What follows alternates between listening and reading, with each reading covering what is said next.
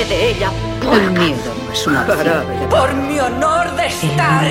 Por la libertad de la Tierra Media. Solo sentirme Jamás viva. volveré a pasar hambre. Están volando. Tú lo tienes. Me ofrezco como tributo. Me siento bien con esto. Hablaste bien, Eva. Anoche soñé que volvía a Manderley. No soy tu reina. Vete a la mierda, ¿quieres?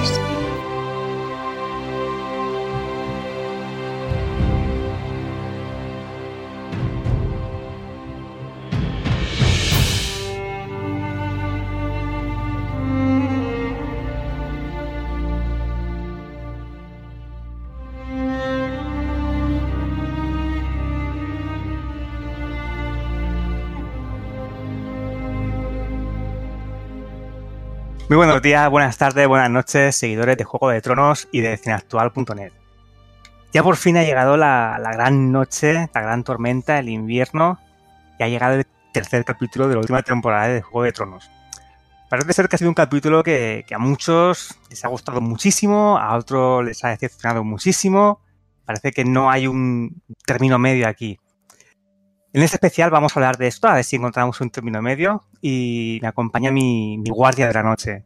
Aquí a mi lado tengo a mi amigo Santi. ¿Qué tal? Muy bien, muy, muy bien. Me alegro. Tengo una pregunta para vosotros, eh, Santi, tú eres el primero.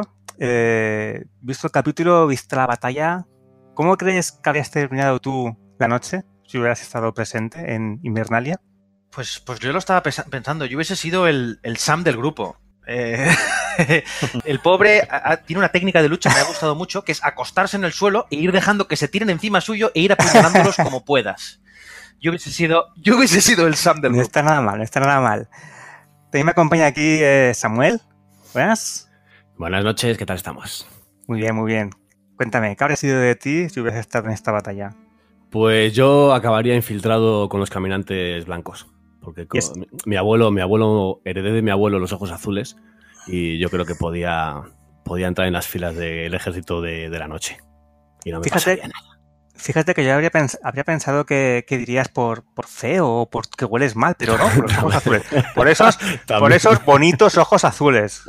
También por feo, ¿eh? Por feo. Pero lo que pasa es que luego, si, si ya acaba, matan a alguien, pues el ejército de la noche cae y yo me quedaría de pie diciendo, eh, me han cazado.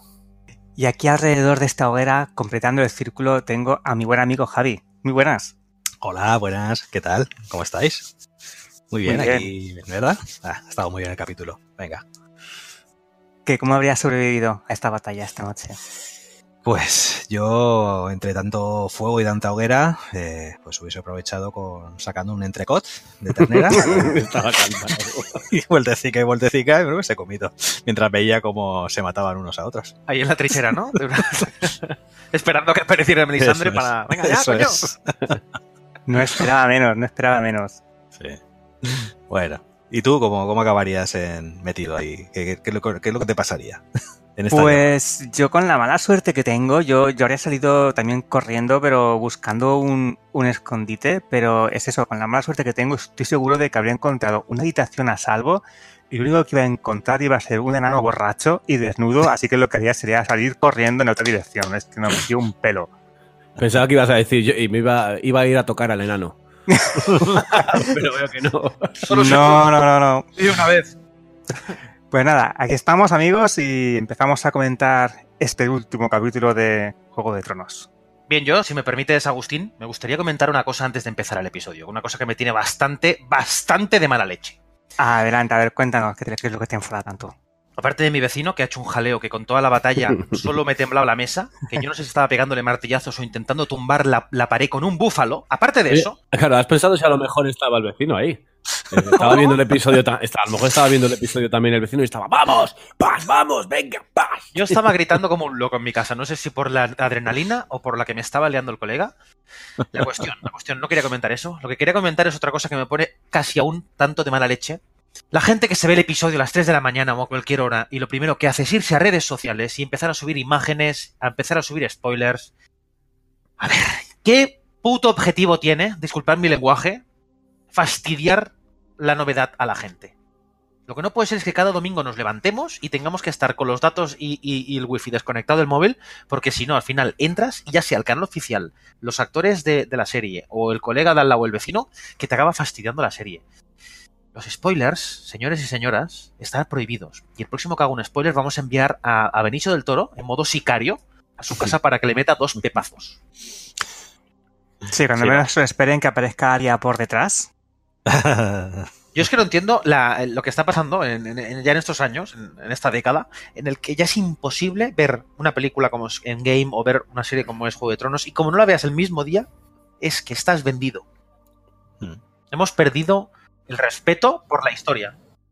Yo creo que estamos en la época de. He sido el primero en verla. He sido el primero en verla. Yo, ya está. Me, me importa un- una mierda el resto. O sea que aquí tenéis mi- mis impresiones con spoilers, sin spoilers. No os voy a avisar. y ya no solo eso, enteros. desde los canales oficiales, desde HBO y los actores. Eh, Quiero decir, yo puedo entender que, que hay gente pues que va a la fiesta del cine y no da más de sí, pero, pero a ver, los canales oficiales de HBO en España Movistar y demás, de- de- haciendo spoilers a las 8 o las 9 de la mañana. Es decir, Sí. Yo sé, no, es que no he entrado. Yo lo que he hecho ayer ha sido quitar eh, los datos cuando me he ido a la cama y no los he conectado hasta la una de la tarde que he visto el episodio. ¿Y te parece normal tener que hacer eso?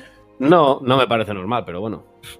Yo he visto fotos de algunos periódicos eh, que en- abres el periódico, primera página, tienen su portada, pasas a la segunda página y te encuentras el titular diciendo Arya Stark salva el día. Yo, yo de verdad, de verdad. Señores, es que ya es un nivel que no, no tiene sentido. Madre mía, para matarlos. Bueno, simplemente quería hacer ese, sí. no seáis, no seáis cabrones y no pongáis spoilers y ponerlo todo con la idea de que a vosotros también os gustaría ver la serie sin ningún tipo de impresión previa. Como dice el meme, eh, Bran lo sabe todo, Bran ha visto el futuro y no nos cuenta el final de la, de la serie, así que por favor, sé como Bran. Haced Sí, como Bran. Bran. Soy un robot. Pues bueno, Y volviendo a la serie, eh, chicos, ¿qué os ha parecido? Primeras impresiones, ¿qué queréis comentar? ¿Qué queréis destacar? Empieza tú, por ejemplo, Javi. Venga. Bien, a mí ¿Te ha me ha parecido un capítulo bastante, bastante bueno. Muy bueno, muy bien rodado. Ya sabemos que el señor, por, favor, apuntarme el apellido de este señor que nunca Miguel Saponic. Saponic. Saponic. eh, pues, Saponic, el especialista en batallas, eh, pues una vez más lo ha vuelto a hacer y además con capitulazo muy, muy bien rodado, a pesar de, de todas las críticas que está recibiendo por el tono oscuro de, de- del capítulo. Pero bueno, es lo que tiene la noche, que es oscura. Si no, no sería noche. Pero y bueno. llena, de, llena de terrores, ¿no? llena de terrores. Pero bueno, es un. También hay, Bueno, que, valorar, hay, hay que valorar eso. Es, debe ser muy complicado rodar en, en- con, con una iluminación muy baja y demás. Por un Sí. lado, me imagino que tiene sus cosas positivas, ¿no? Que el tema de los efectos especiales. Hay cosas que se pueden disimular mucho mejor, ¿no? Según Hmm. tengo entendido, en, en- en entornos oscuros. Claro. Y. Pero bueno, por otro lado, pues es verdad que si no tienes un- una buena pantalla o estás viéndolo en 480 eh, píxeles, como le pasa a mucha gente, pues claro, se quejan. Pero si ves como Dios manda, con- en un HD, en una buena pantalla, el capítulo, yo creo que no te pierdes, no te pierdes nada. Pero, pero No. es que ahí, ahí hay que hablar de eso, ¿eh? Porque yo tengo una tele nueva, que ya sabéis que me la compré hace cuatro días, y lo he visto en la tele desde el canal de HBO, y con las cortinas bajadas, o sea, estaba de noche absoluta, no había nada de luz, y no he visto mucho. Luego me he bajado el episodio eh, en mi ordenador, que la pantalla debe tener 15 años tranquilamente, y lo veía mucho mejor en la pantalla de lo que lo he visto en la televisión. Se veía más nítido, sí. ¿No tiene explicación eso? O sea, ¿cuál es el motivo? Porque se me ve mejor en un monitor pequeño que en la tele nueva.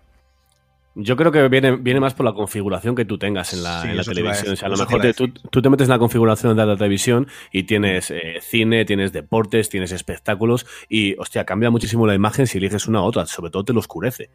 Sí. Pero claro, yo ahí ya no sé. Yo lo he visto también en dos, o sea, en dos televisiones distintas y la segunda sí que lo he visto más nítido y era una televisión de ordenador.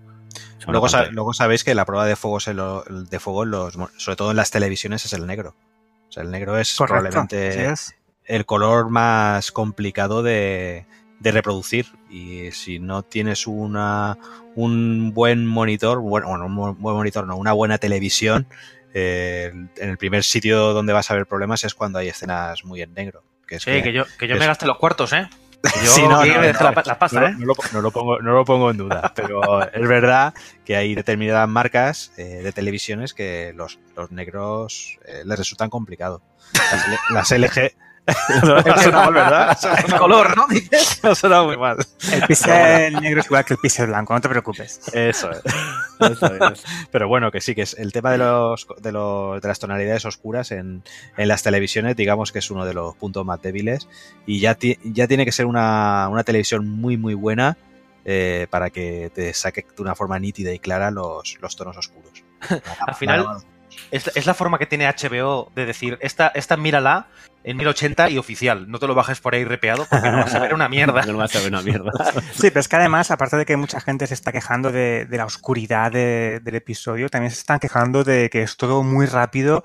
A ver, yo puedo entender, y que es mucho a la vez, yo puedo entender que a lo mejor desde el punto de vista de cinematográfico, no sé, a lo mejor así es más fácil de rodar. No lo sé, yo en esos temas me pierdo, supongo que Samuel puede contaros a lo mejor algo más al respecto. Es que no, no te he entendido lo que, lo que has querido decir. No, que a lo mejor grabar así, todo muy oscuro y todo muy rápido, Ah. apretonado al mismo tiempo, a lo mejor es más fácil. No, fíjate, el- eh, comentaban en el Inside del episodio, que siempre es el, el pequeño documental que ponen al final de la, del episodio, comentaban recomendado, muy que, recomendado. muy recomendado, comentaban que, que en este episodio ha sido muy difícil porque tenían un montón de personajes principales en la misma localización, aunque solo sea una, pero tienes un montón de personajes principales en la misma localización y tienes que ir eh, ir poco a poco en uno u otro. Aunque la acción vaya avanzando en uno, tienes que ponerte después, otra vez un poco para atrás, en la acción de otro personaje. Para, para así crear dinamismo y demás. Que yo creo que lo han, lo han hecho bastante bien, ¿eh? Y todo el tema de la oscuridad de- del episodio y tal, yo no lo veo tan. Al final era una batalla nocturna, sabíamos que era una batalla nocturna, sabíamos que era una batalla con nieve, sabíamos que iba a tener eh, niebla, esa niebla que ha traído el Señor de la Noche, pues. Pues oye, joder, yo, yo siempre. Me ha recordado muchísimo a Valladolid en, en pleno diciembre. con niebla. Tú, tú a las 3 de la mañana o a las 4 de la mañana vuelves a casa de fiesta y no ves un carajo. Sí, estoy seguro. Inevitablemente, inevitablemente a mí me ha recordado enormemente a, a- a la batalla del abismo de Helm en cuanto al planteamiento y, Sí. y en cuanto al entorno, iluminación y, y todo el tema ese también que comentáis de los personajes. Me, co- me- me ha recordado Sí. muchísimo. Y igual que me pareció excelentemente rodado el, eh, toda, la, toda la parte del, del abismo de Helm en El Señor de los Anillos, aquí también me la ha parecido. Además, Sí. Me ha parecido muy bien cómo están muy bien segmentadas las distintas eh, microtramas que hay dentro de- del Hmm. capítulo y creo que está todo muy bien llevado y cómo van confluyendo poquito a poco eh, cada uno de los personajes. A mí eso me ha parecido que, que está Sí. muy bien. Yo es que quería aprovechar un poco la experiencia que tiene Samuel con las cámaras y por una parte, y por otra parte también quería aprovechar la experiencia de Javi como historiador porque hay mucha gente también que se ha quejado, ahora voy a ello, ahora, ahora, Sí. ahora lo ves a lo que me refiero, hay mucha Sí. gente que se ha quejado de que todo es muy apretonado, que pasa todo muy rápido y que apenas se ve nada. Pero vamos a ver, es una batalla en la que hay un bando de 3 millones de personas, bueno, o de seres, y al otro lado hay, no sé, 100.000, un ejército de 100.000 personas. Se van a pegar todos contra todos y seguramente más de una vez le pegue uno a su compañero de equipo. ¿No serían así las batallas medievales? Sí, sí, sí. Eh, es decir, aquí el problema no, yo no, no creo que resida tanto en eso, como por un lado las dimensiones de los, de, de los ejércitos y la forma de, de- combate que, va- que tienen cada uno, y luego por otro, por otro lado, lo que sí que creo que es, no sé si es un error de, por- de planteamiento del capítulo o es simplemente un que quieren evidenciar un error por parte de, la, de los que defienden Infer- eh, Invernalia, y es, y es que hay una, hay una pésima estrategia de, de combate. o sea, de es una- combate. era- es, es- es lamentable, quiero decir. eh, mm, ¿Cuánto vamos a duran ver. los, los dos aquí? Claro, claro, vamos a ver, tú no puedes lanzar a la caballería eh, contra un enemigo que no estás viendo. o sea, este. Un minuto, ¿eh?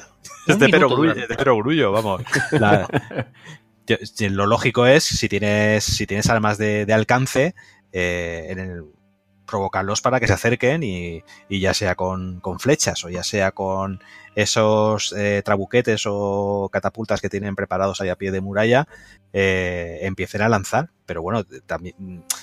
Además aprovechan cuando hacen la carga de caballería y se ponen a lanzar también con los trabuquetes. Quiero decir, es, es un poco un, un sinsentido. Eh, Yo, creo, yo creo que cuando llega, cuando llega Melisandre, que es otra de las sorpresas del episodio, mm. Lo, lo dijeron también en Gandalf, el cuando llega Gandalf. Sí.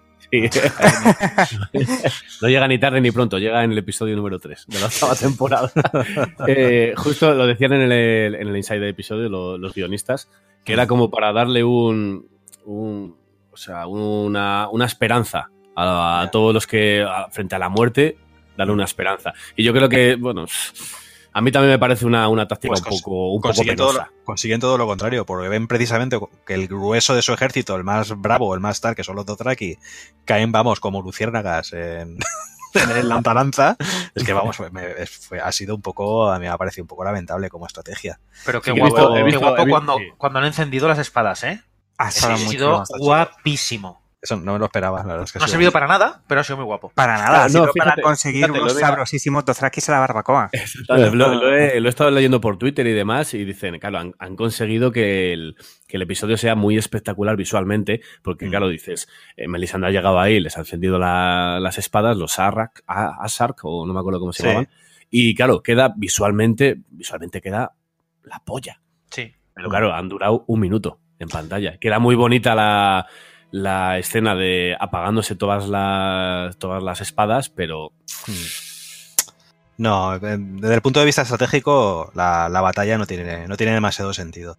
Además, eh, habiendo tenido, como han tenido unos, unos días de, de margen desde la llegada de, de los contingentes a Hibernalia hasta el desenlace de la batalla, eh, lo lógico es eh, no hacer un solo foso como han hecho, sino hacer distintos fosos donde que puedas prender. Luego también lo lógico es preparar, eh, no solo meter la obsidiana en, en las almenas, como, eh, como se ve que, hacen, que luego tampoco se ve que, sirve de- de demasiado, eh, pero sí preparar, por ejemplo, eh, elementos arrojadizos desde las almenas, que es lo que se hacía normalmente en la, como defensa, como contramedida en los asedios, y es o bien preparar aceite hirviendo o algún elemento inflamable y verterlo y luego prender fuego, que aquí hubiese funcionado. Es decir, hay una serie de contramedidas en, en- sobre todo en los, en los contrasedios, eh, que está muy pensado para ese tipo de cosas. Entonces, eh, no han recurrido, digamos, a los, ele- a los elementos eh, que sí que le podían haber dado un- una, una pequeña, una pequeña ventaja en, en la defensa del- de la fortaleza. Pero bueno, eh, al final tampoco creo que, que se paren demasiado a pensar en este tipo de cosas y han perseguido más lo, lo efectista, visual. ¿no? Lo Sí. visual, más que tratar de conseguir un realismo en, en la batalla. Sí, pero a mí lo que me sorprende es que, fíjate que. A ver, no, no, no es que te menos, menosprecie ¿no? todo tu conocimiento, sino que tú al final no trabajas para Hollywood ni nada, ni eres una eminencia, y estas cosas las tienes muy claras. ¿Cómo, ¿Cómo es que en un canal como HBO no puede realmente coger un consultor que les diga cuatro pistillas, ¿no? Como, Bueno, O lo hacen, lo las mejor- grandes, lo hacen las grandes superproducciones que no, no cogen asesores o se pasan por el foro de los cojones lo que dicen los asesores. O sea, tú- si probablemente tengan asesores y eso es con casi total probabilidad tengan asesores, simplemente que se lo pasan por el foro de los cojones lo que diga el asesor. Porque Exacto, porque seguramente ponen- tengan- en una balanza ponen lo que sería la realidad y en otra balanza ponen lo que yo quiero comunicar al espectador o como quiero yo impresionar al espectador. Y como Sí. gana normalmente lo que yo quiero impresionar al espectador, por lo que dice el historiador de turno o el especialista en, en guerra medieval, pues, eh, pues eh, sí. lo descarto. Sí, sí. al final lo que pasa es que está el asesor de turno pues tirándose de los pelos, pero igual que Eso pasa es. con todos los profesionales de, de estas cosas, los efectos especiales, el, el historiador, el experto de doblaje, todo eso es que siempre pasa. Me lo imagino al historiador llegando y diciéndole a los, los, los guionistas diciendo, pues mira, ¿cómo, ¿cómo puede quedar bien en un ejército cuando se encienden la- las espadas y, Sí. y avanzan? Le dice, no, no, eso no puedes hacerlo. Dice, siguiente, a ver, ¿cómo puede quedar bien? A mí lo que, lo que dice, bueno, hazlo. La, la- la contrapartida que tiene esto, que es verdad que al final es muy espectacular, porque a mí se me ha puesto la piel de gallina cuando se les han encendido las espadas. La Mm. contrapartida que tiene al final es que, hostia, desde la temporada 1 llegan, a- llevan apareciendo los Do- Dothraki y literalmente duran un minuto en pantalla, literalmente. Sí. Entonces te da la sensación de que todo su viaje ha sido, ha sido en balde. Con Mm. los Inmaculados mm, no duran tampoco, pero más o menos. Quiero decir que, que te da una sensación de, de, de joder, de haber perdido, no el tiempo, pero de haber perdido toda su misión. Que, qué lástima, ¿no? Sí. Sí, esa- digo, me imagino que al final, cuando después de que hayamos analizado un poquito todo el recorrido del capítulo, es la reflexión que nos va a llevar al final, ¿no? De, de toda esta batalla, eh, quién ha sobrevivido, o sea, no de personajes, sino de contingentes del ejército y demás, Mm. porque lo que le queda por delante no es moco de pavo. No, no. Por cierto, hablando de sobre- supervivientes y de ese primer ataque, eh, Ghost, el perro de, de, de- de este, de John, ¿qué? ¿Vive, Sí. muere? ¿Qué creéis? Vive, vive. A estas alturas ya no importa, en la serie a estas alturas ya no importan nada los, los wargos, Sí. es fanservice, es que no, no, no pintan nada, eso es una pena. ¿Yo quieres que te diga por qué, por qué viven? Sí, cuéntanos. Porque he visto un poco del avance del Ah. siguiente episodio. Entonces no nos digas. Igualmente yo, es que yo creo, si fuera- creo que sí que aparece, ¿eh? O sea que. Igualmente yo si fuera Ghost, si fuera el, el wargo de John, estaría muy dolido. Que me ha dejado tirado, me ha dejado tirado por, eh, por el dragón, por Raegal. Hombre, compara el tamaño. Dice, ¿dónde estoy más seguro? ¿Encima de un lobo o encima Es de un el, dragón? es que el lobo no tira fuego. Pobre, Claro. tiene que estar dol- Y al, muy y al dolido. fin y ¿eh? al cabo, al fin y al cabo no es un Stark, entonces. Bueno, me- eh, sí que lo es, en realidad. Claro, Bueno, claro que es un bueno. Stark. De segundo apellido.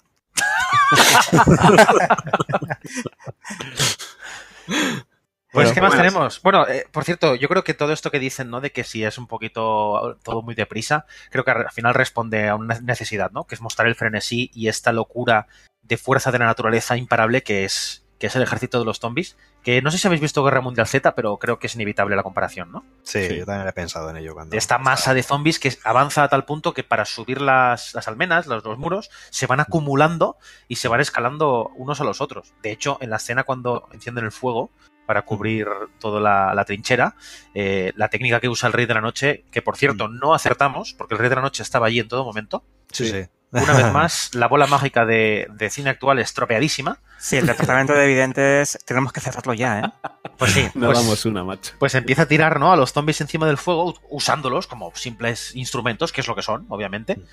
Y, y, y, bueno, rompiendo la- las defensas eh, Mm. de un soplido.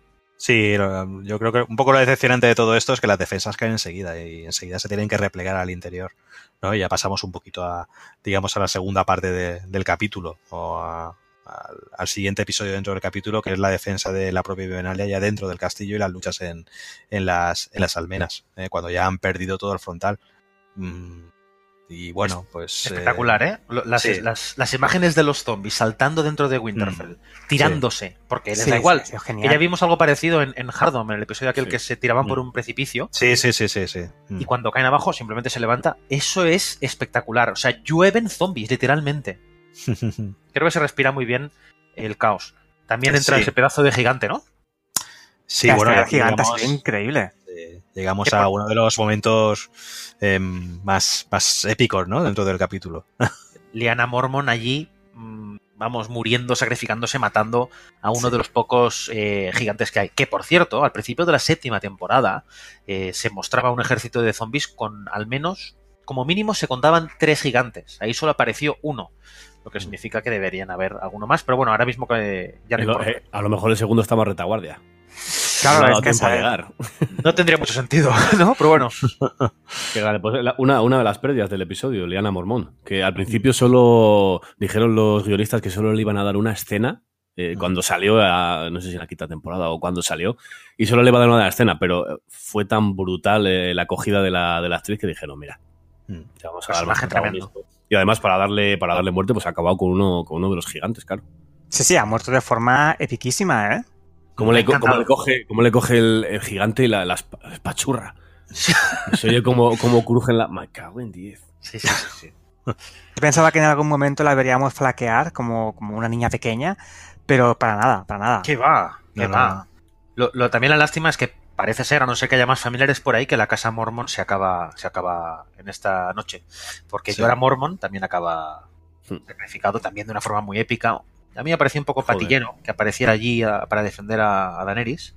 Si, si tenía que, o sea, si en este capítulo iba a morir Jorah, tenía que, que morir de esa forma. Era, Sí, era sí, eso. sí, no puede ser de otra defendiendo, forma. defendiendo a Daenerys sí o sí, no, no, Claro. no había otro final posible para el personaje, ¿eh? Eso está Mm. más claro que Sí, hay gente, hay gente que defiende que, que Jorah aparezca ahí porque está. pues, es- no está en la retaguardia, él no está en el castillo, él está en, la- en primera línea.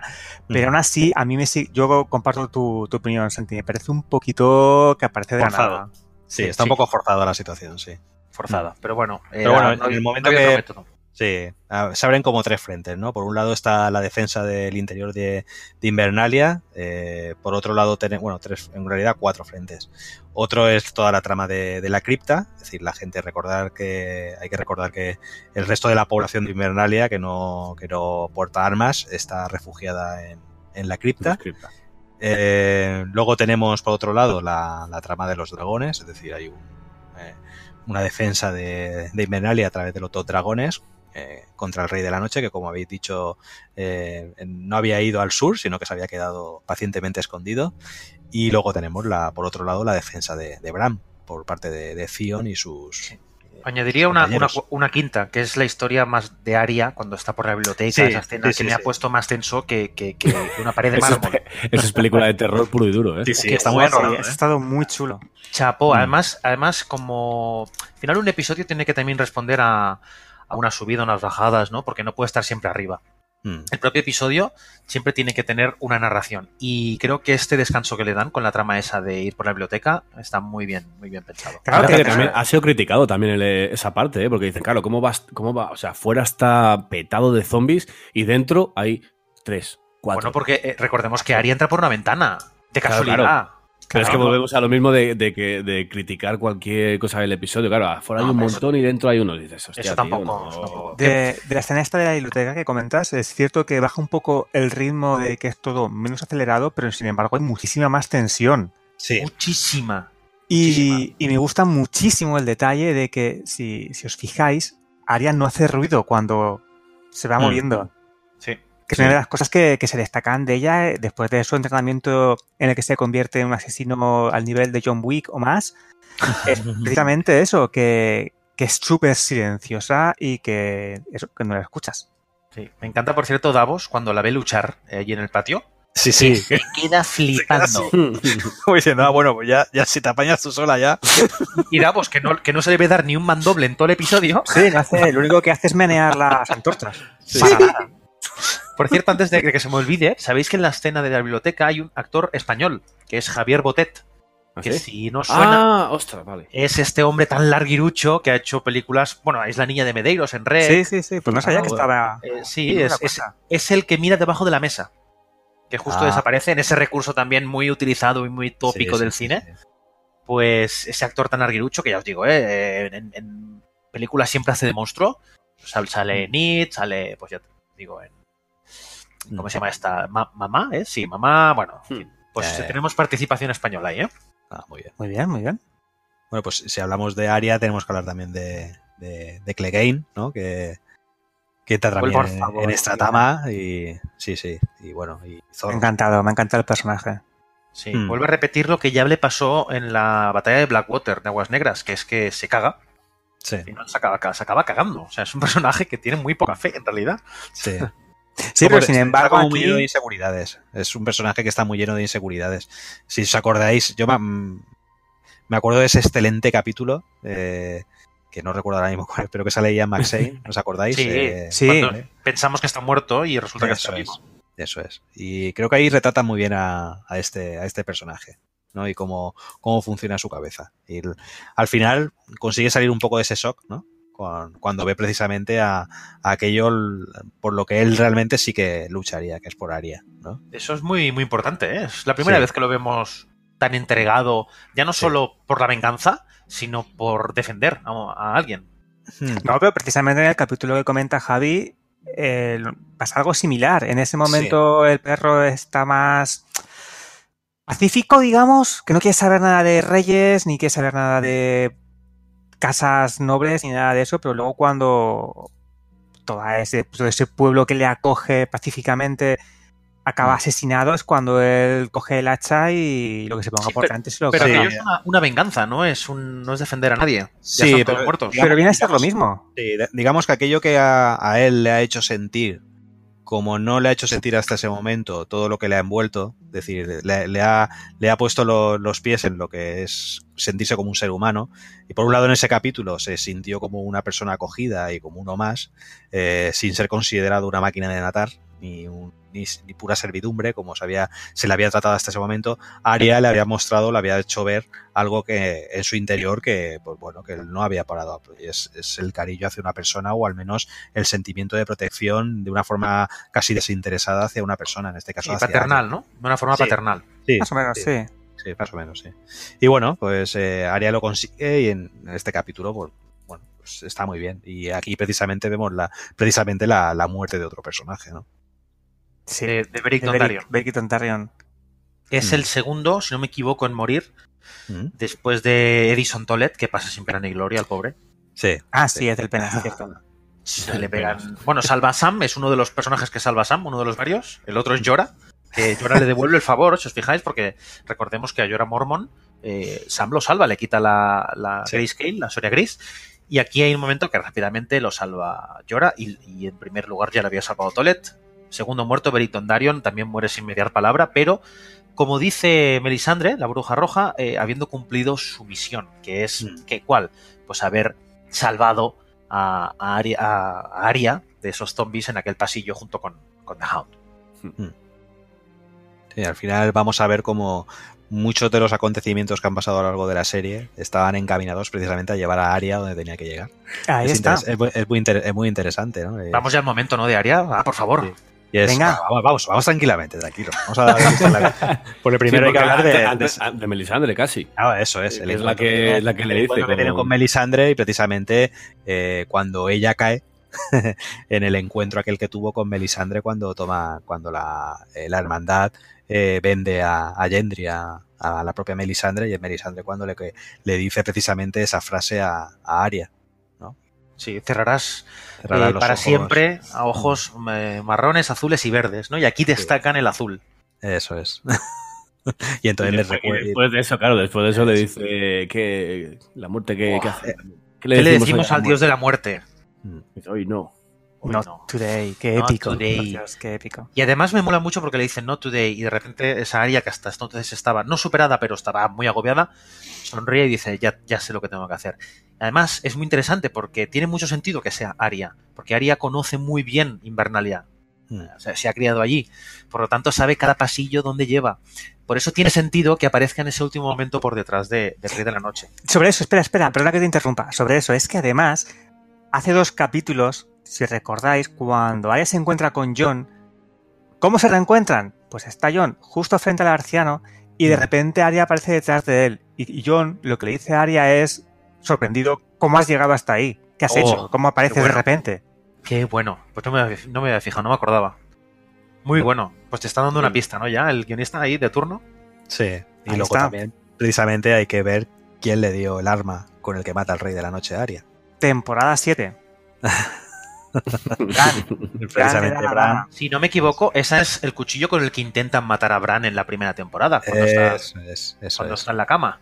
Eso es. Que, que de hecho lo, lo, mat- lo intentaba matar uno de los hombres de, de Meñique. Si, si Eso. no, no recuerdo mal, para variar, Meñique estaba metido en un follón de estos.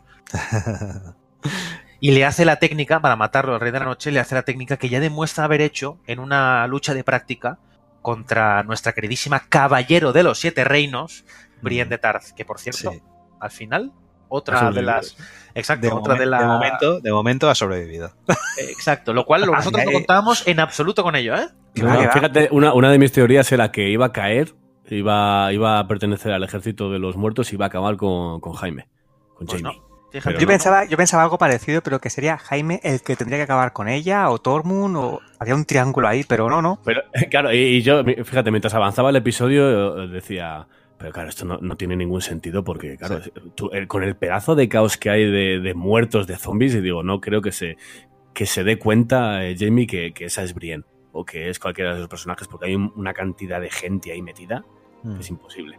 Sí, pro- probablemente la, todo lo que envuelve a Jamie a- y a, a, a Brienne y demás es probablemente lo más confuso dentro del capítulo, porque se les ve por, por flashes y demás, en algunos momentos se ve, parece que es que han desaparecido debajo de la montaña de muertos y demás, y no...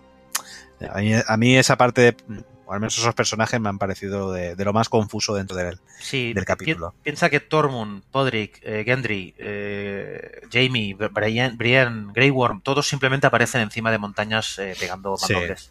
Que por cierto son escenas que visualmente me han gustado mucho porque a mí me han recordado, yo de pequeño, o de chaval mejor dicho, tengo una imagen que me encantaba que era la portada del videojuego Doom. No sé si os suena. Eh, bueno, que es, que es eh, un- el, el protagonista, que va con un escudo verde y tal, o sea, con una armadura verde, subido a una montaña y los, como de cadáveres o de roca, y todos los demonios intentando a- a ir hacia él, ¿no? Y Mm.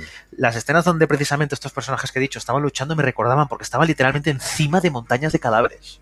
Sí, Sí. Yo quería volver a- al tema de- del arciano y la bueno, y el momento final entre Arya y el Rey de la Noche, que, que esa escena ha sido una escena en la que ha habido cruces de miradas, os habéis dado cuenta, porque eh, justo en ese momento, cuando llega el Rey de la Noche y se pone delante de Bran, Bran, si, si os fijáis, hace así un gesto como mirando hacia detrás de, de Rey de la Noche.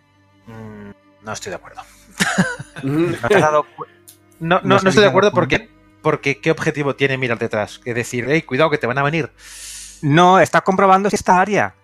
Mm, mm, Yo no creo que vayan por los tiros, ¿eh? Si os fijáis, el gesto, el gesto está ahí. Mm. Bran hace el gesto eh, buscando a. Pues buscando a alguien. Claro, en ese momento nosotros no lo sabemos, pero. A ver, si veis la escena otra vez. Yo no, no, no analizaría mucho los gestos de Bran, porque está allí que lo van a matar y está como, como si la cosa no fuera con él, ¿eh? Sí, está sí. allí tumbadito con las manos así cruzadas delante del pecho y diciendo Con la mantica, la mantica de la abuela puesta por con la encima. mantica de la abuela y diciendo No, pero. No, pero a ver, que chistes aparte, hay que reconocer que eh, Bran salió un poco el percal, porque no es casualidad que le dé la daga a Arya y no es casualidad que luego Arya llegue hasta allí. Nada es casualidad. Entonces yo creo que eh, Bran sí que sabía un poco en esto que ve el futuro y el pasado y lo ve todo. Yo sí creo que es posible que, que estuviera esperando a Arya. Mm. No tiene sentido que Bran Sí, sí, esté ahí. pero que, que lo esperaba y era seguro, pero que, le- que mire detrás, yo, mm, Agustín, sinceramente lo dudo, porque no, no tendría ningún objetivo. eh, A ver, si, no- si no es dudarlo, eso. Santi, Santi, si no es de dudarlo, es, es fijarse en, el- en la escena. Vale, vale, ok. Yo, lo que no he visto muy claro de Bran en este capítulo es el momento ese en el que dice la Ización, eh, hasta luego chato, me voy. Y de repente entra en trance y, y se van los cuervos, pero no saben muy bien exactamente a dónde va ni qué es lo que va a hacer. O sea, desaparece durante gran parte del capítulo, está Sí, por ahí dando vueltas con, con los cuervos y no sé, no sé exactamente qué es eh, lo que hace o lo que está intentando ver o no sé. Yo No. creo que a lo mejor está intentando. Bueno, yo creo que cuando llega ya con los cuervos al lado del Rey de la Noche, yo creo que está intentando eh, despistar al Rey de la Sí. Noche. Puede ser. No sé, digo, ¿eh? Puede ser, una- podría ser porque el Rey de la Noche sabe dónde está Bran en cada Claro. momento. Ha habido otras escenas en las que Bran estaba eh, guardeando, creo que se dice, algo así. Bueno, estaba metido en cuervos para espiarle y el Rey de la Noche le ha pillado. Eso lo hemos visto en Yo capítulos creo, que, yo creo que estaba viendo a ver qué estaba haciendo el Rey de la Noche, pero claro, el Rey de la Noche, para despistar un poco, para hacer ahí un juego sucio. Sí, ya en el terreno de la especulación hay gente que un poco la teoría que tiene es que eh, está simplemente documentando para meterlo en la memoria de la humanidad y demás. No sé.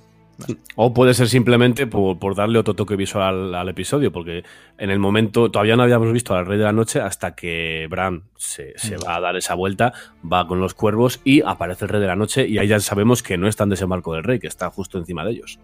Porque yo, yo me pensé, yo cuando empezó, cuando empezaron los cuervos a volar, digo, hostia, agárrate, que va a pasar como en el episodio este que, que aparecía el personaje corriendo y recorría un montón de kilómetros en, en cuatro escenas. Digo, ahora van a llegar los cuervos estos, van a, vamos a ver el vuelo rápido de los cuervos durante un montón de planos y vamos a aparecer en Desembarco del Rey, donde está el Rey de la Noche, pero no, ya vi que estaba ahí encima y dije, ala, teoría a tomar por el culo. Bueno, pues ya que estamos hablando de vuelos y demás, eh, El vuelo de los dragones, por favor. eh, vamos, a, vamos a ver qué es lo que pasa en, en el ot- en la otra trama, ¿no? Que son los, los dragones, ¿no? Y es el, la defensa aérea por parte de, de Jon y de, y de Daenerys, que al parecer, pues, la, la misión que la, la misión que te- la misión que tenía eh, era un poco encender la, la trinchera esta de que estaba preparada para arder, eh, que al final también de forma eh, heroica Melisandre enciende en una escena también muy chula. Yo pensaba que se iba a inmolar, Melisandre, ¿eh? En lugar de poner las manos, pensaba que iba a ponerse en medio de la menara y iba a decir, a tomar por culo. Bueno, Voy a volar. aún le quedaba una misión aún que Claro, claro, como, como entró en el episodio diciendo yo no, no voy a ver el amanecer de- del próximo día, digo, va, aquí está, aquí está. Pero cuando se fue acercando y puso las manos, digo, uy, digo, mira que no por se va cierto, a prender eh, está fuego. muy bien, está muy bien que al final se decida dejar de vivir, ¿no? Porque piensa, bueno, ya ha hecho lo que tiene que hacer, que era vencer Claro. a la noche eterna y ya llevo demasiados años viviendo, parece ser que tiene vida eterna, por lo tanto decide dejar de vivir porque no tiene ya ningún motivo por el que seguir viviendo. Mm, Sí. Bueno, Volviendo, pues, to- eh, volviendo otra vez a los dragones, eh, creo sí. que tiene uno, uno de los planos más bonitos de todo Mm. el episodio, ¿eh? Cuando Sí. aparecen los dragones por encima de las nubes atravesándolas sí. y Sí. a- aleando. y, buah, a mí me parece precioso. Y, y Viserion echándole fuego azul a, a Daenerys, a Drogon, que, que se va hacia arriba, hacia arriba, hacia arriba. Mm. Brutal, ¿eh? Por cierto, aquí sí que se dejaron lo- los dineritos, ¿eh? Para Sí. los efectos especiales. sí, sí, se Los que nota, se ahorraron del episodio anterior se los han gastado aquí. Pero No bueno, sé, me no quiero cuento- saber ni cuánto ha costado eh, este episodio. Ya. Bueno, cuando aparece Daenerys prendiendo fuego a las trincheras, eh, eh, aparece eh, el, el rey de la noche y, y se saca de la manga un, un truco un truco mágico, ¿no? Y le- levanta una pluma que envuelve todo que envuelve todo el entorno de Invernalia y por lo tanto eso les lleva les obliga a, hacer un combate aéreo. eh, bueno, pues eh, digamos que rompe un poco los planes que tenían de, de un apoyo aéreo por parte de, de los dragones y anula, el Rey de la Noche acaba anulando el- la intervención de Daenerys y de, y de Jon.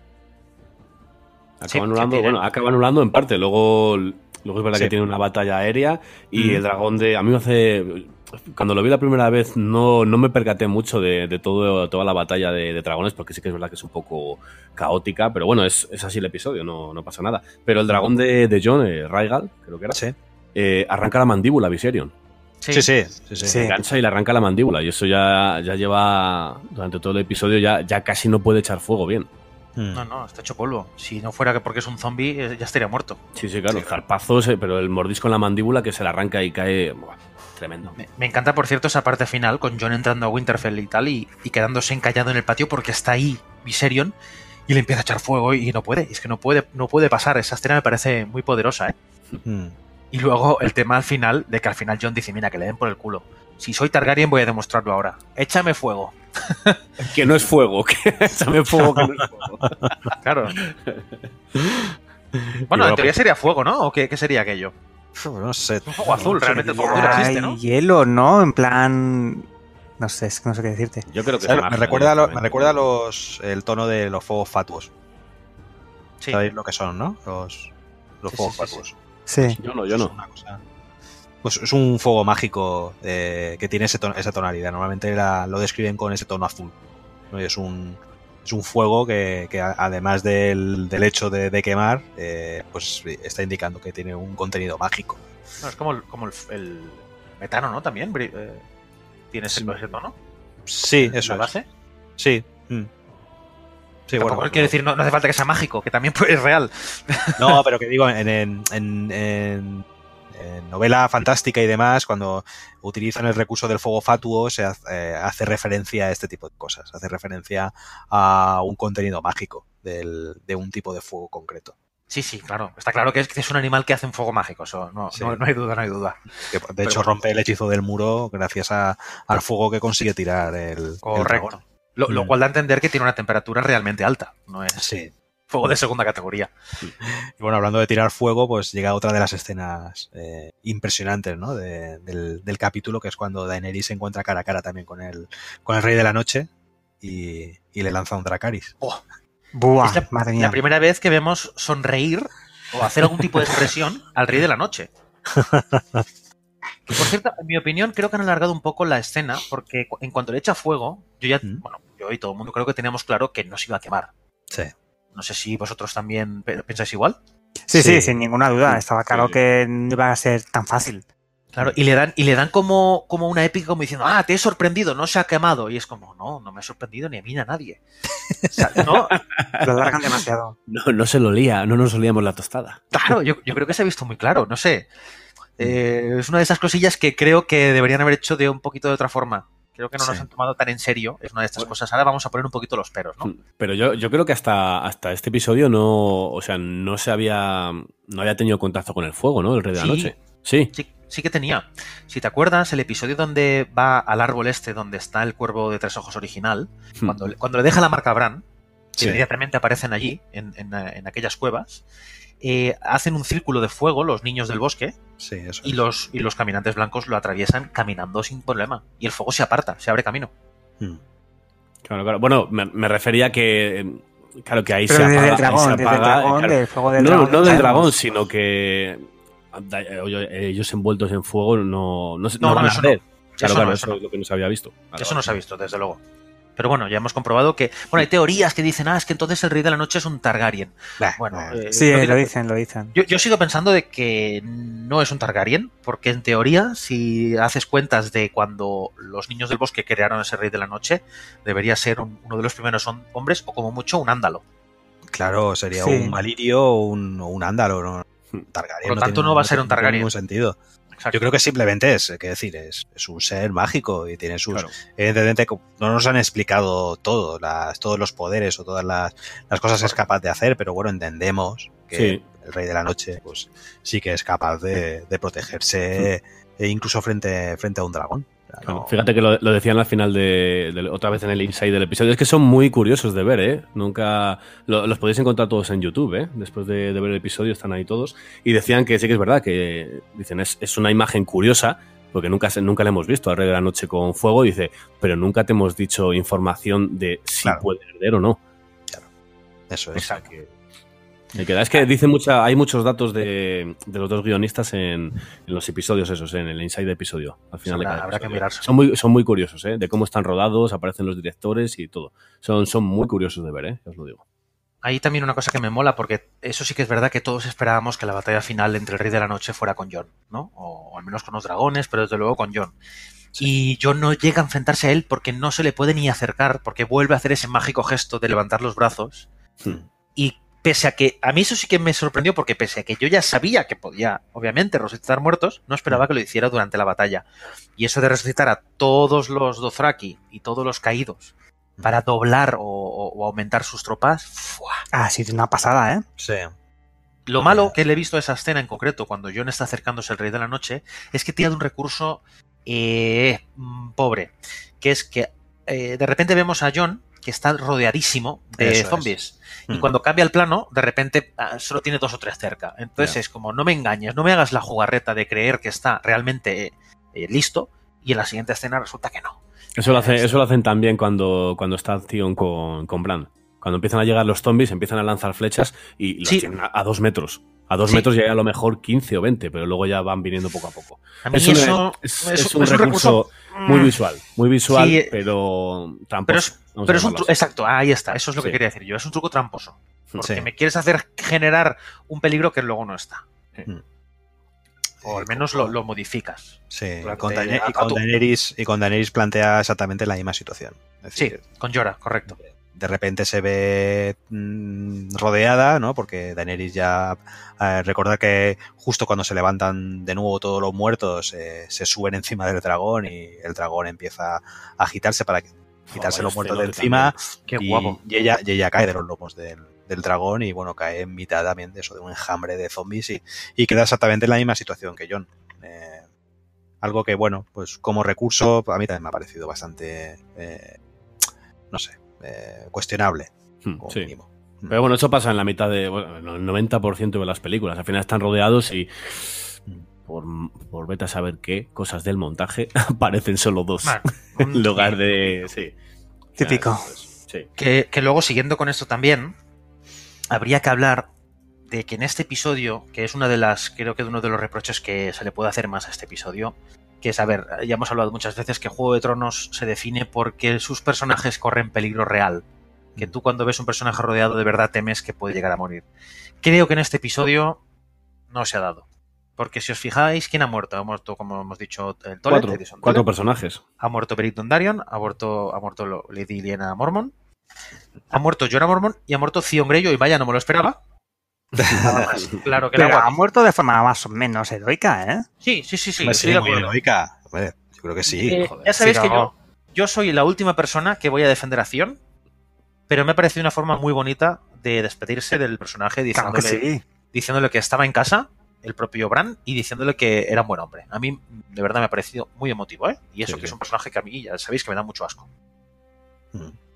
Pues Sí. eso, que al final no tememos, no, yo no he temido por los personajes, porque cuando estaban rodeados a la siguiente escena no lo estaban, entonces es como, bueno, esto es un poco a placer del guionista y no he temido mm, ni por los que estaban luchando ni por los que estaban en la cripta tampoco, realmente. Así Sí, que al bueno. final digo, a ver si se lo cargan, pero he pensado, estamos en el episodio 3. Por otro lado, Queda, queda, queda el quinto el quinto episodio que vuelve a dirigir Miguel Sapotnik y es otra batalla, ¿eh? Seguramente. Sí, que además, según ha dicho él, el propio director, eh, creo que dos o tres capítulos eh, son, no sé si es verdad, pero parece ser que ha dicho que dos o tres capítulos son un solo bloque. Que, Bueno, que es como so- si fuera. Solo queda uno, ¿no? Un frente. Claro. Sí, la batalla en desembarco. Así que tampoco podrán dividirlo mucho. Sí, No, imagino yo creo que será tendremos- el siguiente episodio, llegar a desembarco del rey. Mm. El siguiente, la lucha allí. Y el último, pues cierre de la serie, despedida. Nos damos dos besos en las mejillas y hasta nunca, amigos. y volvemos otra vez a crear un rey de la noche. Eso ya, se lo he comentado a, a Agustín por privado. Porque es volver otra vez a lo mismo. Es como pasa siempre en la humanidad. Volvemos a cometer los mismos fallos de siempre y. Puede ser. Yo hay una cosa que también me gustaría destacar, porque, claro, hay, aquí nos ha pillado todo sorpre- por sorpresa que se cargue Arya al Rey de la Noche. Es decir, que la amenaza, la amenaza, eh, se la carguen a falta de tres episodios. Eh, uno, naturalmente, podría llegar a pensar que lo normal hubiese sido primero acabar con, la, con el Juego de Tronos, vamos a decir, acabando con, la amenaza Cersei, etcétera, Sí. y finalmente eh, hacer frente a la amenaza real que es vivos contra muertos. Mm. Pero haciendo este giro que han hecho, habiéndose cargado al Rey de la Noche y dejando en segundo plano, o sea, perdón, en primer plano ahora el Juego de Tronos, creo que lo han hecho un poco anticlimático, antinatural, ¿nos parece? Yo lo veo de otra forma. A ver, es verdad que eh, es una comparación que se puede hacer, no tiene nada que ver el libro con la serie. En, el- en los libros, Canción de Hielo y Fuego, resulta que el Juego de Tronos es una distracción del auténtico problema, que es el Rey de la Noche. Y aquí en la serie, en Juego de Tronos, la Canción de Hielo y Fuego es una distracción de, pues eso, de lo que es la política y la nobleza. Pero si tienes en cuenta que el, el autor George R. R. Martin ha dicho en varias ocasiones que ha usado el Señor de los Anillos como inspiración, viene siendo algo similar, porque en el Señor de los Anillos la historia no acaba solamente cuando se deshacen del anillo, luego hay Sí. un, un epílogo. Yo creo que aquí es algo similar. Ya hemos visto el fin de la historia de Canción de Hielo y Fuego, por así decirlo, pero ahora tenemos que ver el epílogo. ¿Qué pasa con el reino? ¿Qué pasa con, con la vida humana? Que no es cargarse al mal y a todos para casa contentos. Sí, yo- en un anterior podcast ya lo hablábamos, eh, cuando hablábamos un poquito de Canción de Hielo y Fuego y, y la, diga- el, el carácter mitológico que pueda tener, ¿no? Eh, digamos que la mitología o las historias mitológicas, en, no solo la latina y la grecolatina, sino la anglosajona, eh, tiene un poquito el pretexto de, dar explicación a acontecimientos sociales eh, que ocurren en, la actualidad o al menos en nuestro pasado más, más cercano, ¿no? Y, creo que va todo encaminado hacia eso. Igual que el, ejemplo que has puesto, eh, Agus, me ha parecido excelente, y es el del Señor de los Anillos. Tolkien siempre lo hablaba, él decía, el, digamos que Inglaterra carece de una mitología eh, a la altura de la grecolatina y él quería darle una mitología, eh, pues, en fin, como Dios manda, ¿no? Y por eso inventa un poco el Señor de los Anillos. Pues mm, eh, con, el- con Canción de Hielo y Fuego viene un poquito también a, apuntalar, ¿no? Este tipo de mitología y parece que al final va encaminado hacia eso, ¿no? Hacia la desaparición, digamos, de la parte más mágica de la historia y poner sobre la mesa la evolución humana, ¿no? Más, más, eh, más actual, más, más real, ¿no? Más, más sin magia. Entonces, eh, a mí me parece que va, el, como planteamiento me parece interesante, que hayan dado carpetazo, digamos, a la parte más mágica, ¿no? Del, de la, eh, de la historia y ahora vamos a ver desenlace eh, que va a dar lugar o va a dar como consecuencia a un mundo más real, ya sin magia.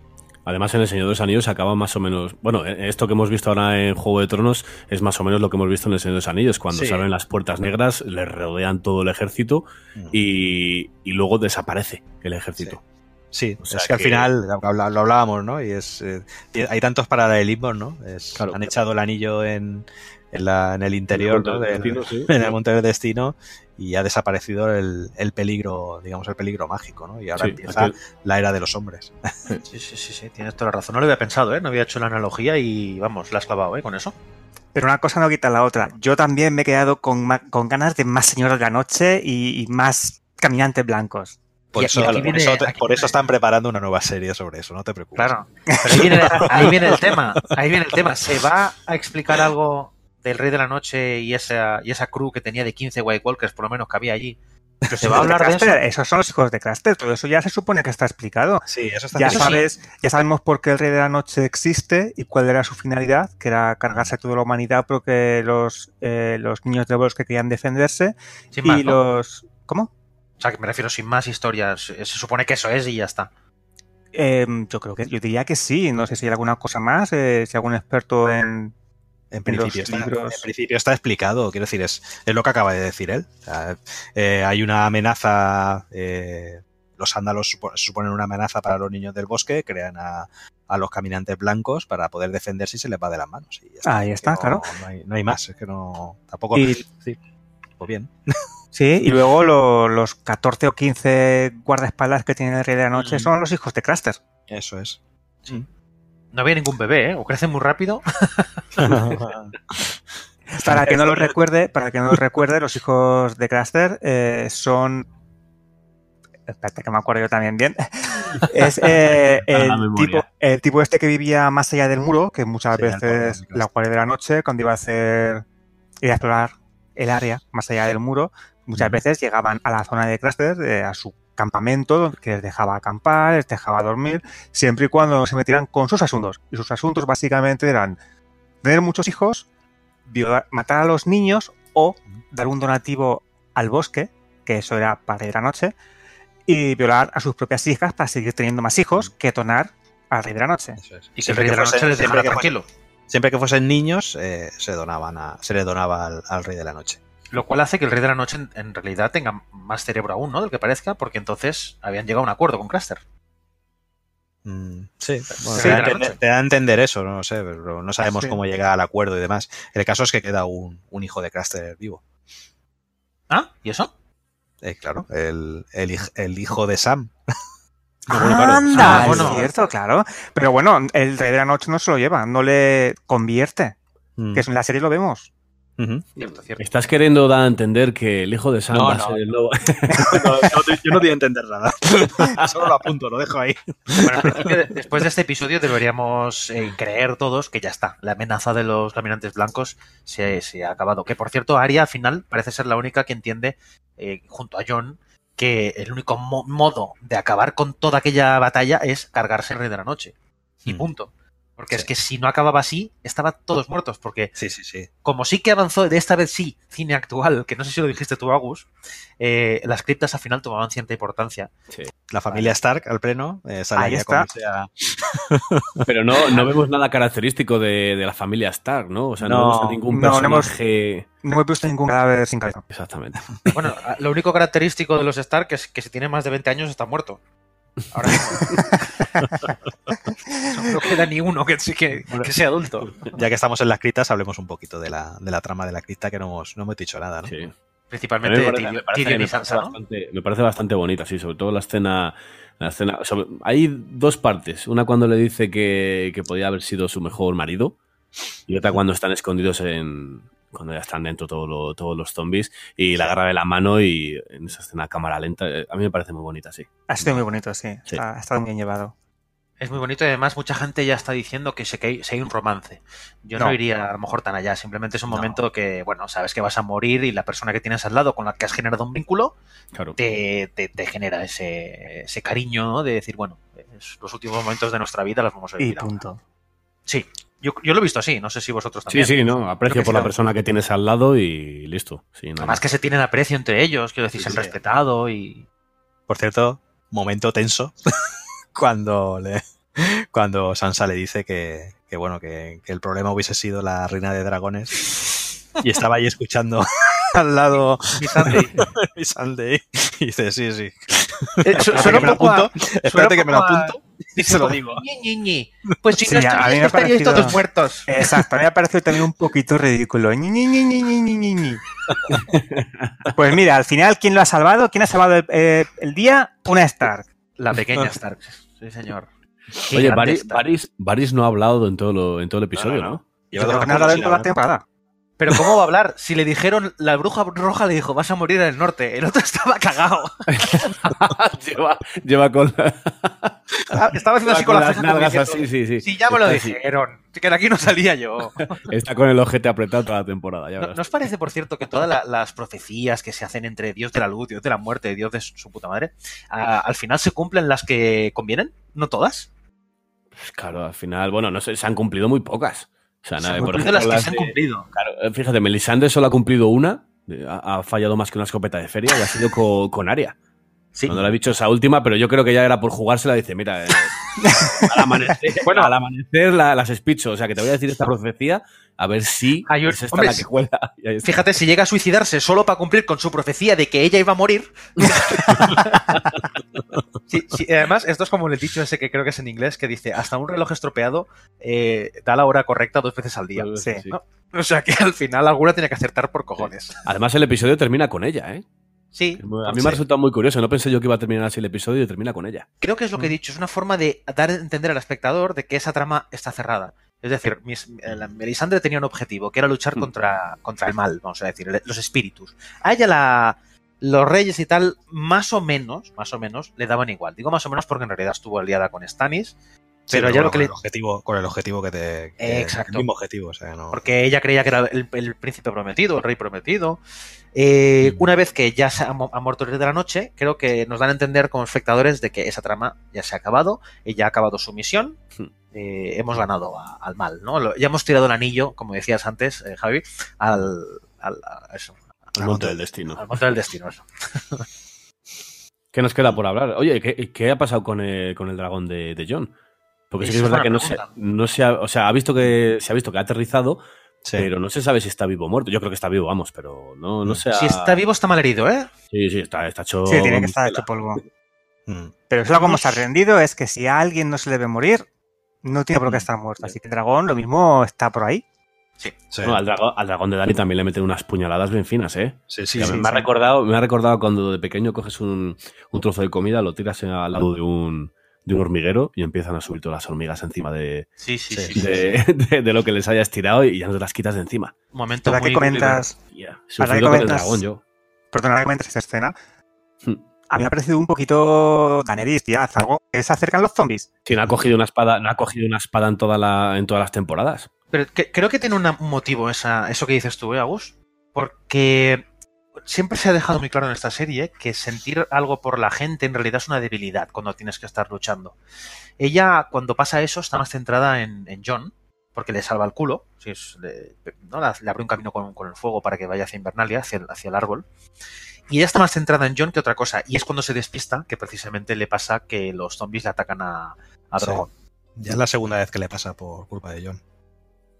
Mm. Porque cuando, cuando convertir- convirtieron en zombie al, al otro dragón con, con la lanza, eh, fue una situación muy parecida también. ¿Estás queriendo dar a entender que no hacen buena pareja? Que es una pareja tóxica. le, cuesta, le cuesta dragones, a Daenerys le cuesta dragones la, la- la relación con John. Uno- Pues sí, yo creo que podríamos ir haciendo ya las valoraciones generales, ¿no? ¿O qué? Sí, sí, yo Sí. creo que sí. Más o menos hemos visto todo, ¿no? Lo que habría que ver de este capítulo. Venga, yo, pues para mí ir- es, yo para mí es un gran episodio. Eh, di, di, di, si querías No, básicamente eso, para ir cerrando, eh, adelante. ¿Qué esperáis? ¿Qué, qué os ha parecido y qué esperáis para el futuro? Yo, para mí, un gran episodio de, de- le pondría un 9. Un 9 directamente. Y yo espero más todavía de la batalla del quinto episodio. Un 9 viniendo de Samuel. Sí. A ver, oyentes, un 9 viniendo de Samuel es muchísimo. Sí. Y vengo Porque de ver. Vengo Además, de ver a la hora Endgame. de poner notas. Vengo de ver Endgame. No os digo más. ¿Tú, Santi, qué, qué opinas? Yo me parece un episodio muy satisfactorio, con muchas cosas guapísimas, que me han puesto la piel de gallina y me han soltado la lagrimilla, pero también hay que reconocer que hay muchas cosas que merecen ser criticadas o reprochadas y Sí, claro. ser un poquito crítico, ¿no? Eh, Mm. y, y, oye, me ha encantado, pero hay que decir que hay cosas que no me han gustado. O Como por ejemplo el hecho de, de que no, ya no tengas miedo de que ningún personaje muera. Eso me ha fastidiado un poco. Y hay unos clichés, como he comentado antes, de escenas en las que con el montaje hacen un poquito de trampa. Ah, mi, mi valoración general es muy, muy, muy positiva con esos detalles. Yo fíjate, ahora ten cuidado con el episodio 5, ¿eh? Yo le, le tengo muchas ganas al episodio 5, ¿eh? Por lo de encariñarse con los personajes. Igual en este no han muerto muchos, porque yo pensaba que el, como los dos primeros episodios eran de, vamos a llamarlo de despedida, el 80% de todos los, los personajes que iban a aparecer en el segundo episodio o en el primero iban a morir en este, no han muerto. Yo le tengo muchas ganas al quinto por ver a ver cómo, qué pasa ahí, ¿eh? Sí. Pero es que fíjate que me han hecho un comentario, una amiga, que me parece muy interesante. Y que, es un poco injusto, pero es que es así. Dice, joder, han sobrevivido los muertos y ahora van a morir con la mierda del hacerse con un- una batallita. Que no va a ser una batallita, que tiene ahí la compañía dorada y todos los Lannister detrás, ¿no? Pero como ahora vas a ver mal que mueran con la batalla por el trono, cuando lo importante de verdad, entre comillas, que ya hemos discutido, ¿no? Pero eh, era realmente contra los muertos, no sé. Claro, pero Sí, bueno, así, es- estábamos- así es la vida. Al final es, Claro. en, en otras series han, vamos a, vamos a decir, han muerto personajes en situaciones más, más raras. Y dices tú, hostia, ¿ha matado a este personaje así? Pues claro. Y aquí van a matar a muchos personajes, pues, pues de la forma más cotidiana posiblemente o, o- o- o esperada.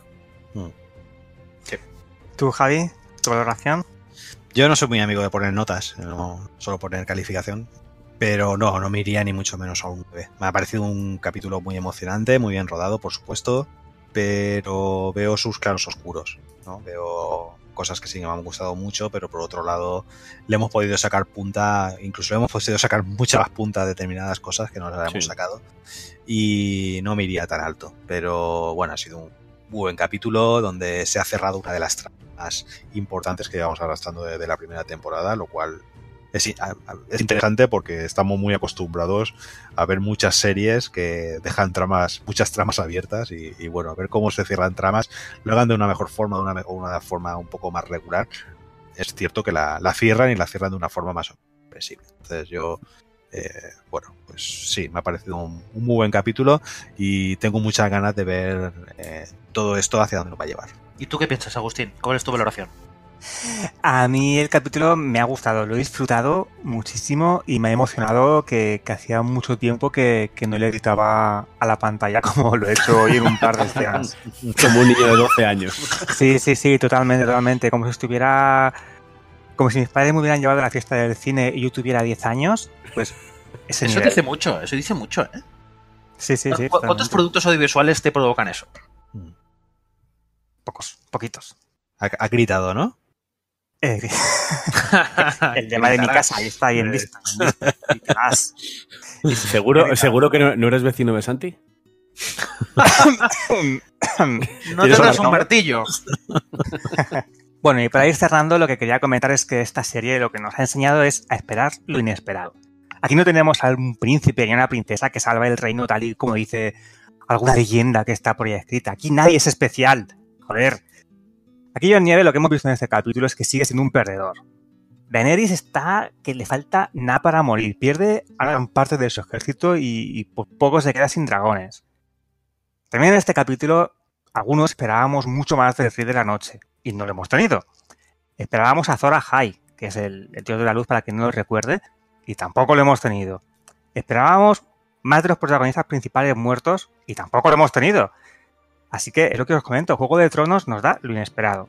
Aquí la gente no, no muere de ninguna forma épica. Ya lo explicó otra serie de HBO, que os recomiendo mucho, a dos metros bajo tierra, que la muerte puede llegar en cualquier momento. ¿Recordáis a Tywin Lannister de qué forma murió? Fue eso épico. Cuando menos lo esperas, un personaje muere. Pero tenés por seguro que la muerte está ahí y que la veremos en los próximos capítulos. Y nosotros aquí estaremos para comentarlo. ¿Dónde nos podrán encontrar, Santi? Eh, nos pueden encontrar en las redes sociales más típicas que son en Twitter, arroba cineactual. Nos pueden encontrar en Facebook, Cineactual también. Nos pueden encontrar en Instagram, cineactualnet. Y obviamente nos pueden encontrar en nuestra web, cineactual.net, donde siempre ponemos las noticias de lo último en cine y televisión, que es tan fresco como el aliento del Rey de la Noche. Y si queréis escuchar las canciones que ponemos en el podcast, también estamos en Spotify. Si os metéis en Spotify, le dais ahí al buscador y ponéis cine actual en tus oídos, os eh, no- nos seguís y todas las canciones que suenan en el podcast, ahí están. Las podéis Ah, ir y- escuchando para el camino del coche, para correr, lo que queráis. Claro, y obviamente que el, el podcast de cine actual se puede escuchar en Evox, se puede escuchar en iTunes y también se puede escuchar por Spotify. Así es. Hasta la semana que viene.